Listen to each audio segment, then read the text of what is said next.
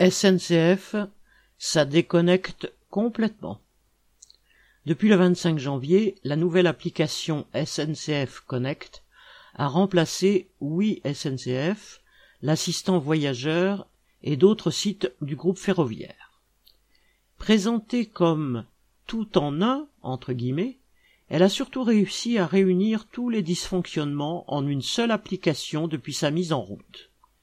Bon nombre de voyageurs se sont arrachés les cheveux devant le message répétitif citation Une erreur de type inconnu s'est produite. Fin de citation.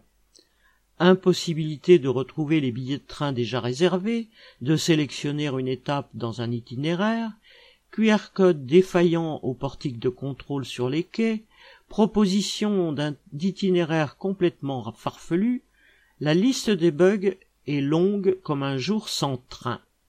Et évidemment, à l'heure du numérique, le numéro de téléphone du service client propose essentiellement un nouveau dédale de manipulation tout aussi stérile qu'anxiogène, faute de personnel au bout du fil.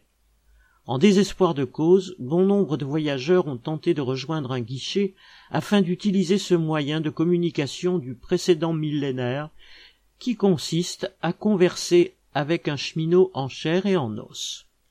Hélas, le temps des guichets tout en un de la gare la plus proche est révolu. Un espace de vente grande ligne ne se trouve plus que dans les grandes gares, TGV, et il est fortement conseillé d'avoir pris rendez-vous sur Internet, étant donné les files d'attente. Christian Bernac